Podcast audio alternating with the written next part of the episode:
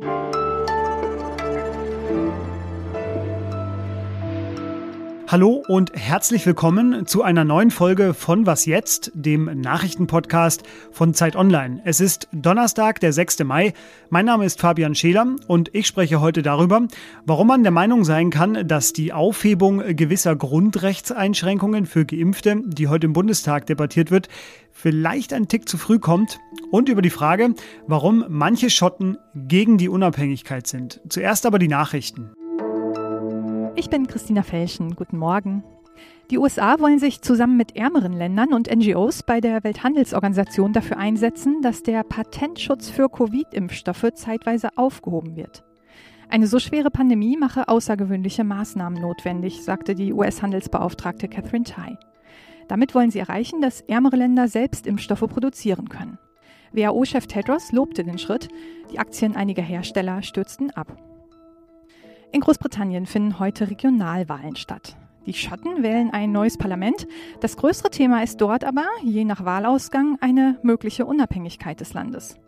Ähnlich in Wales. Hier kämpft die Wales-Partei für eine Zukunft außerhalb Großbritanniens und innerhalb der EU.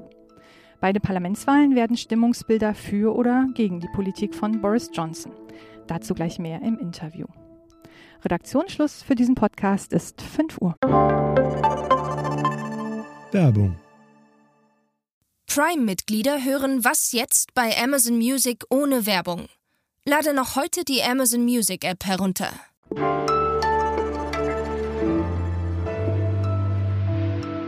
Covid-19-Schutzmaßnahmen Ausnahmenverordnung. Das sind die Zauberwörter des Tages, denn unter diesem Punkt wird der Bundestag heute über Ausnahmen für Geimpfte und Corona-Genesene diskutieren. Für sie sollen zum Beispiel die Ausgangssperren und die Kontaktbeschränkungen wegfallen.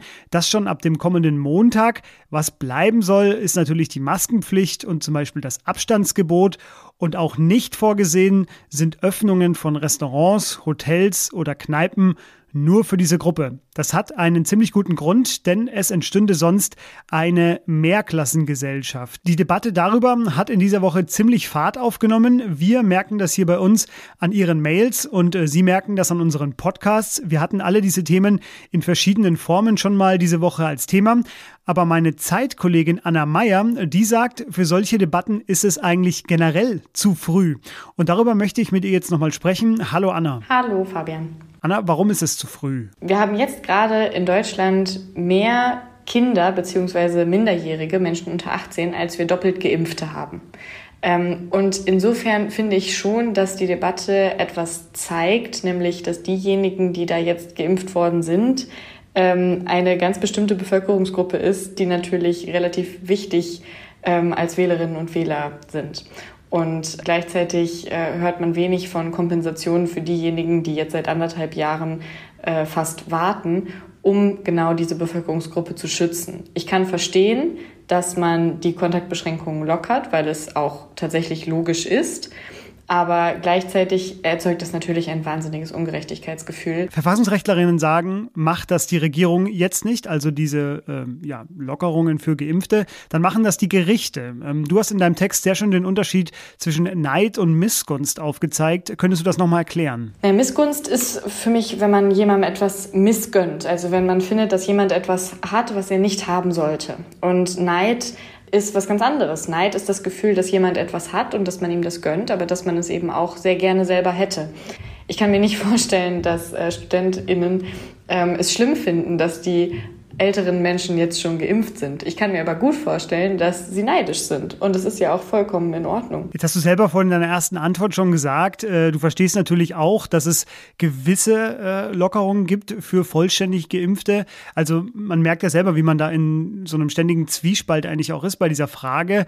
Ähm, wie sehe denn die beste oder aus deiner Sicht die bessere Lösung aus? Die allerbeste Lösung wäre gewesen, wenn die Inzidenzen von vornherein so niedrig gewesen wären, dass die Impfkampagne nicht die Hauptmaßnahme zur Bekämpfung der Pandemie ist, weil in der Situation sind wir ja jetzt gerade.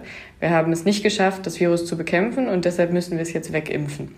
Ähm, und das funktioniert aber nur, wenn wir die Inzidenzen weiter niedrig halten. Und ich glaube, jetzt ganz stark darauf zu achten, dass nichts passiert, ähm, was die Inzidenzen erhöht, ist das Aller, Allerwichtigste, damit wir für alle irgendwann wieder öffnen können. Und das, ähm, das andere wäre natürlich, dass man denjenigen, die sich jetzt noch nicht impfen lassen können, irgendwelche äh, Kompensationsangebote macht. Ja? Und damit meine ich nicht mal Geld.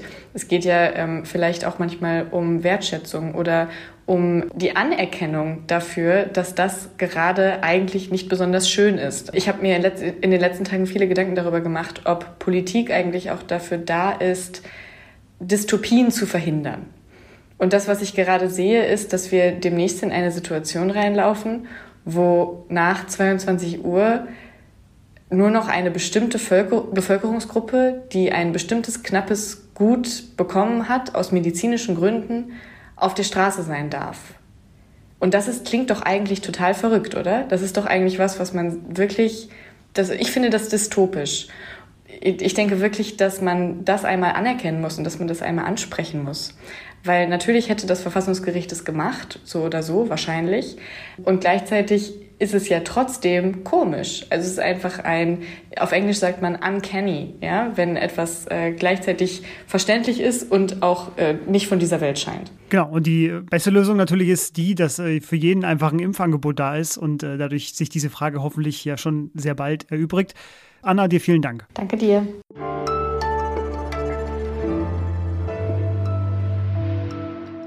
Und sonst so? Ein wichtiger Rechtshinweis für Ihren nächsten Spaziergang. Durchquert man als Spaziergängerin ein Biberrevier. Mit welchen Gefahren muss man dann rechnen? Sind es einstürzende Bäume? Sind es Staudämme und Wasser, das schnell über die Ufer tritt?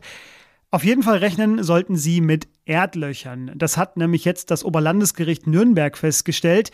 Eine Frau hatte die Stadt auf Schmerzensgeld verklagt, weil sie sich beim Spazierengehen das Sprunggelenk verletzt hatte, nachdem sie in ein Biberloch getreten war.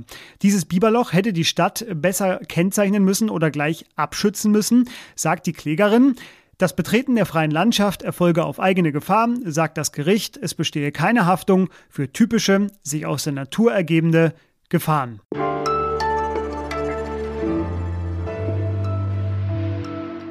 Die Regionalwahlen in Schottland und ein eventuell erneutes Unabhängigkeitsreferendum in der Zukunft waren, äh, wie mein erstes Thema auch, bei uns in dieser Woche schon mal Sendungsthema.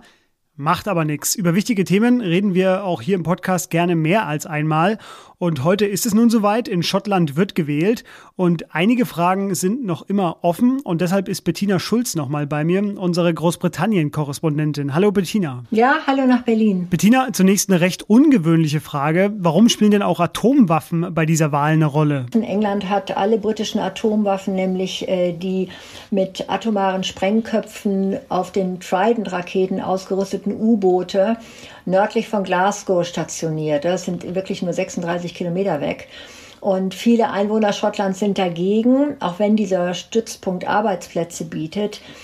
Aber anstatt auf die Bedenken der Schotten einzugehen, will Premierminister Boris Johnson diese Zahl der atomaren Sprengköpfe jetzt sogar noch erhöhen und sogar noch mehr Kriegsschiffe da oben zusammenziehen. Ja, und das ist im Prinzip wieder so ein Zeichen, wo die Schotten das Gefühl haben, London entscheidet etwas, macht etwas, ohne auf uns Rücksicht zu nehmen. Das passiert ja auch auf anderen Bereichen und in anderen Bereichen, zum Beispiel äh, bei der wirtschaftlichen Misere des Landes. Äh, da machen ja viele Schotten London für verantwortlich. Was erhoffen die sich denn von einem unabhängigen Schottland? Erhoffen die sich Hilfe aus der EU oder was sind da die Versprechen? Die haben das ja im Prinzip schon seit der Thatcher-Regierung London übel genommen, dass London, vor allen Dingen Glasgow da oben, als alte Industriestadt schlichtweg hat einfach absterben lassen wollen. Das war dieser sogenannte damals äh, Managed Decline, ja, sehr zynisch. Und danach haben sich eigentlich auch, egal ob es jetzt Labour oder Tory-Regierungen waren, nicht wirklich oben um diesen Industrienorden gekümmert. Und das Interessante ist ja, der Frust ist darüber so groß, dass ja im Norden Englands äh, die Politiker und Leute die EU dafür verantwortlich gemacht haben und deshalb gedacht haben, der Brexit ist der Ausgang. Und die Schotten, die machen nicht die EU dafür verantwortlich für die wirtschaftliche Misere, sondern eben London. Und die erhoffen sich, dass sie unabhängig von London eine eigene Politik machen können, selber entscheiden können, dass investiert wird, wo investiert wird, dass die Steuern, die sie zahlen, auch wirklich oben im Land ausgegeben werden. Und sie wollen nicht so ein äh, klaustrophobisch auf sich selbst guckendes, abgetrenntes England jetzt sein, wie das jetzt nach dem Brexit ist, sondern die Schotten sind wirklich sehr, sehr viel EU-freundlich, offener. Die wollen die Einwanderung, die wollen die Europäer bei sich haben, die wollen den Handel. Also von daher hoffen sie, dass sie einfach eine offenere Gesellschaft dann bilden können. Jetzt reden wir viel über diejenigen, die sich abspalten wollen. Äh, die Schotten haben aber auch beim Brexit ja mitbekommen, was so eine Abspaltung mit sich bringt, also welche Verwerfungen das hat, wie schwierig äh, es ist, wenn man unabhängig wird. Ähm, welche Gründe haben denn deshalb eigentlich diejenigen, die die Unabhängigkeit ablehnen? Die Schotten handeln 60 Prozent ihres Handels mit England und Wales. Ja, wenn hinterher Schottland wirklich in die EU eintreten sollte, würde das bedeuten, dass zwischen Schottland und dem Rest von Großbritannien eine Zoll- und Regulierungsgrenze geht. Das ist vollkommen absurd. Wie soll das funktionieren? Ja, und das sind alles Fragen. Da geht dann die Sturgeon drumherum, antwortet das nicht, äh, äh, antwortet dann so sehr vage. Und da sagen sehr viele Schotten, das mache ich nicht mit, das geht nicht. Ja, die hat noch nicht einmal einen Plan, das sind Wunschvorstellungen, aber da ist keine konkrete Umsetzung zu sehen. Und da, wo sie konkrete Politik machen soll, da macht sie Misswirtschaft, da werden die Krankenhäuser nicht fertig, da ist die Schulpolitik schlecht, da wird Geld für die Independence rausgeschmissen. Ja, also so sehr überzeugend tut uns die Sturgeon nicht. Vielen Dank dir, Bettina. Ja, alles Gute nach Berlin. Wollen wir mal gucken, wie es morgen ausgeht. Alles zur Wahl, natürlich heute auch auf unserer Seite, den ganzen Tag über. Wenn Sie also England oder Schottland Liebhaber, Fan oder Aficionado sind, äh, dann schauen Sie da regelmäßig bei uns vorbei. Schauen Sie generell regelmäßig auf Set Online vorbei. Das war jedenfalls was jetzt an diesem Donnerstagmorgen. Mein Name ist Fabian Scheler. Mich und die anderen Kolleginnen hier erreichen Sie unter wasjetzt.zeit.de. Ich wünsche Ihnen einen fantastischen Tag und sage bis bald. Tschüss.